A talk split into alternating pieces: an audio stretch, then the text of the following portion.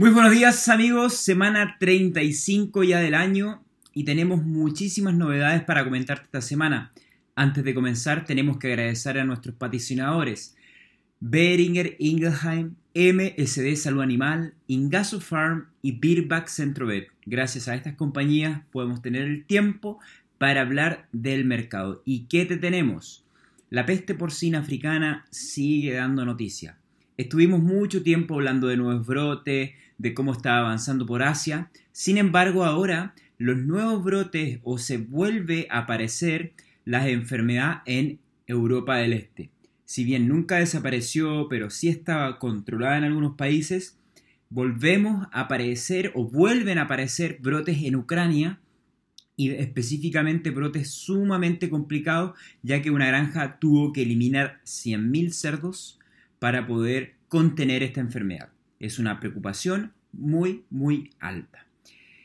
Ya cambiando de tema y entrando netamente al mercado internacional, tengo que decirles que el precio del cerdo en China sigue subiendo. Le estoy compartiendo en los detalles de este video o del podcast un link para que puedan ver cómo se ha comportado el precio en los últimos tiempos. Lo pueden ver a través del mercado o del tablero económico de 333.com, que gracias a nuestra comunidad podemos otorgarle eh, los diferentes históricos de diferentes mercados o los principales del mundo.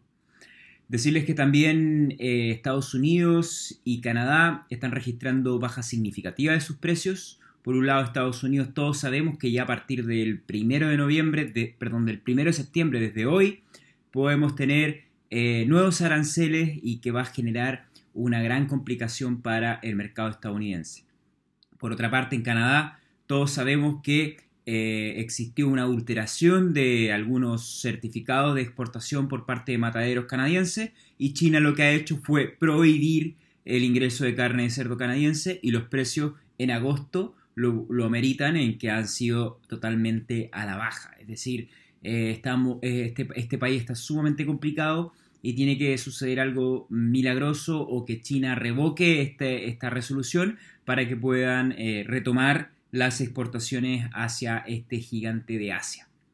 También decirles que Estados Unidos, no todo es negativo, ha celebrado un acuerdo con Japón para restablecer un nuevo tratado de libre comercio para la agricultura, entre ellos la carne de cerdo que se ve favorecida, con aranceles mucho más positivos y que eh, si todo va perfecto, se podría comenzar a partir de enero del 2020.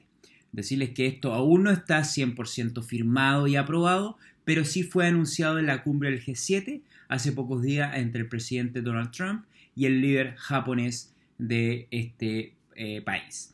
También decirles que Colombia ha registrado una leve baja en su mercado del, cerdo. Eh, agosto fue un vaivén de subidas y bajadas para el mercado colombiano. Eso sí que lo que podemos anunciar, y comparando con meses o con años anteriores, perdón, es que este año los precios durante agosto han estado mucho más altos y eso quiere y eso intenta reflejar de que el, a final de año, donde se mejoran los precios en Colombia, van a ser mucho mejores que el año pasado. Ya para ir finalizando este comentario, quisiera comentarles que mm, el consorcio del jamón español, del jamón serrano español, es un consorcio de diferentes empresas que producen y fabrican este, este jamón, están haciendo diferentes campañas en Latinoamérica.